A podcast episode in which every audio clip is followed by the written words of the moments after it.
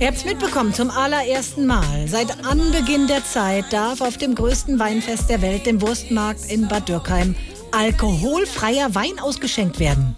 Wein? Doch. Oh. Da müssen aber auch manche Trinklieder geändert werden, ne?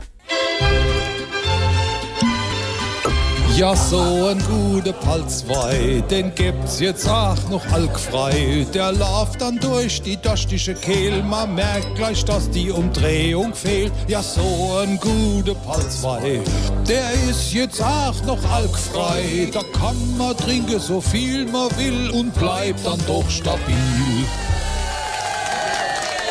SWR 3